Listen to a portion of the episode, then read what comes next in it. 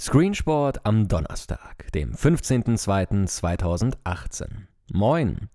Das wird heute wieder eine kürzere Ausgabe von Screensport. In 80 Minuten muss ich zum Haus nach Langenhorn hochfahren, um den Elektriker zu briefen und einen Fenstermonteur durch das Haus zu führen. Ein Blick auf die Olympianacht.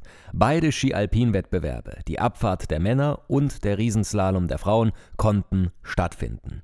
Heute gibt es die Olympia-Entscheidungen im Biathlon, Eisschnelllaufen mit dem schier endlosen Wettbewerb der 10.000 Meter der Männer und Team Rodeln.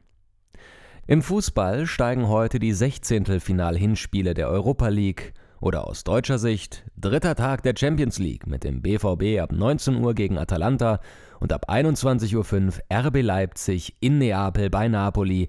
Dabei handelt es sich um das Free-TV-Spiel auf Sport 1. Deutsch-italienische Wochen. 21. Spieltag in der HBL und auch an diesem Spieltag hält der Trend an, dass die Sonntagsanwurfzeiten ausbluten. Fünf Spiele am heutigen Donnerstag, ein Samstagabendspiel, ein Sonntagmittagsspiel und am Sonntag um 15 Uhr Minden gegen Hüttenberg. Die Vorfreude auf dieses Sky-Top-Spiel ist grenzenlos. Heute spielen die Plätze 3 bis 6. Das Topspiel ist der vierte Flensburg gegen den sechsten Melsungen.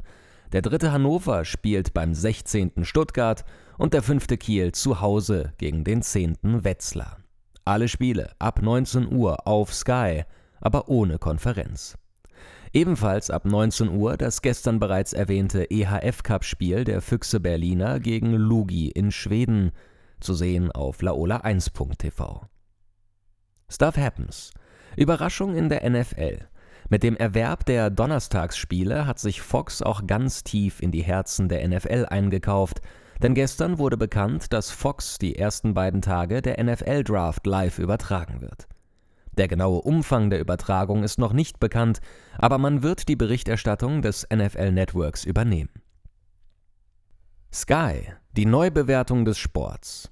Dabei handelt es sich um eine lange, lesenswerte Analyse von Nils Lehnebach von Sponsors über die aktuelle bzw. zukünftige Sportstrategie von Sky Deutschland und ihre Auswirkungen auf die deutsche Sportlandschaft.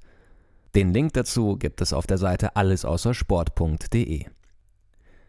Die Quintessenz: Es gibt massiven Druck bei Sky, endlich schwarze Zahlen in Deutschland zu schreiben. Zusammen mit verstärkter Konkurrenz im Sportbereich durch The Zone die nicht nur bei den Rechtekäufen als Konkurrenz auftreten, sondern mit ihrem niedrigen Abopreis auch die Hochpreisstrategie von Sky durchkreuzen, führt es dazu, dass Sky sich auf die Leuchttürme konzentriert und andere Rechte für verzichtbar hält.